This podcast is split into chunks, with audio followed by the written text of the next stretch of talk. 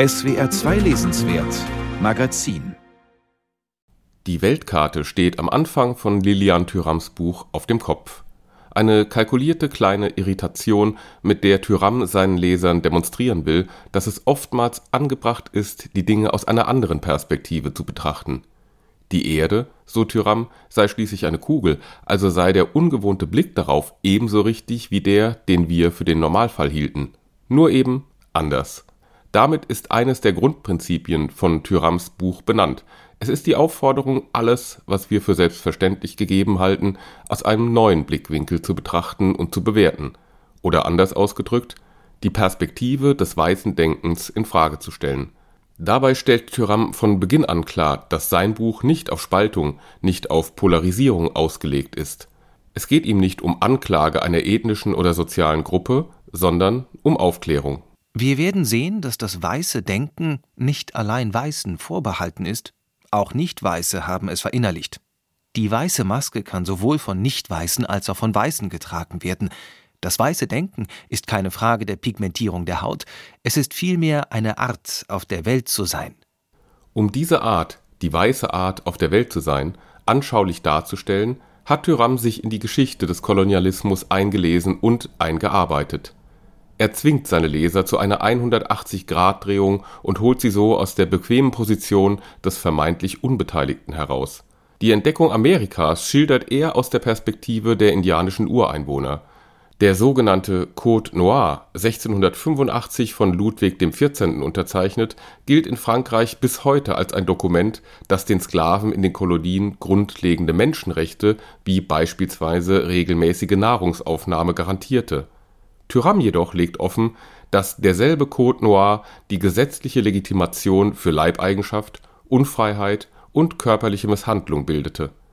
Wissenschaft und Kunst, Religion und Sexualität, all diese Bereiche gesellschaftlichen Lebens habe das weiße Denken, so Thürams These, konsequent für sich in Anspruch genommen, um die Herrschaft einer sich überlegen fühlenden Minderheit über eine Mehrheit zu legitimieren Thüram beschreibt diesen Prozess einer institutionalisierten und pseudorationalen Festschreibung von Ausbeutung folgendermaßen: Das weiße Denken betrachtet die Geschichte einzig und allein im Lichte der Mythen, die es kreiert, indem es sich regelmäßig eine vorteilhafte Rolle zuschreibt Dabei blendet es eine ganze Reihe von Ereignissen aus, bei denen es institutionalisierte Gewalt befördert und ausgeübt, grundlegende menschliche Werte missachtet und entgegen eben jenen humanistischen Prinzipien gehandelt hat, die es vorgibt zu verteidigen.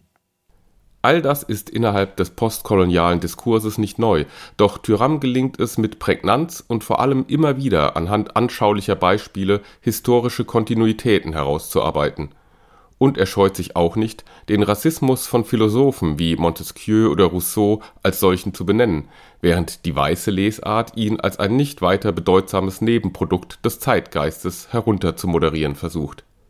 Thüram geht es um Kontinuitäten, die bis heute fortwirken. Er berichtet von Gesprächen mit Freunden, die seine Thesen unfreiwillig bestätigen, indem sie seinem Thürams Schwarzsein ihr eigenes Weißsein als den Normalfall gegenüberstellen ein Schwarzer, so Thüram, müsse sich seiner Hautfarbe jederzeit bewusst sein, weil sie ihm als Stigma vor Augen geführt werde, im Alltag, von Polizisten, von Behörden, in kleinen Gesten, in unbedachten Bemerkungen, aber auch in einer strukturellen Ungleichheit.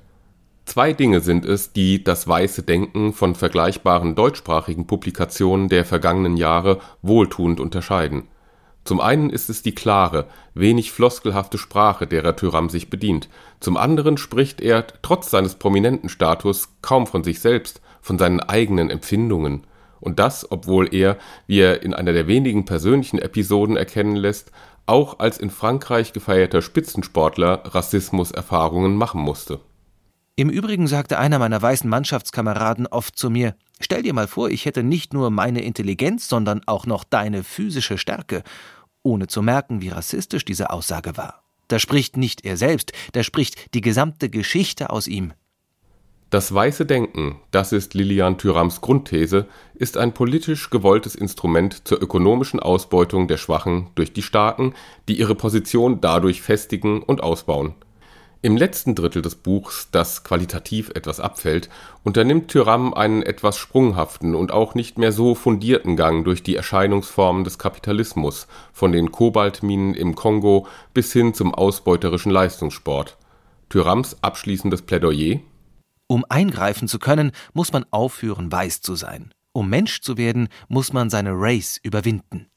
Lilian Tyram ist unerbittlich in seiner Haltung und scharf in den Diagnosen – aber er zeigt sich, das beweist sein Buch, als ein Humanist mit universellen Werten, Werten, mit denen sich das weiße Denken bis heute schmückt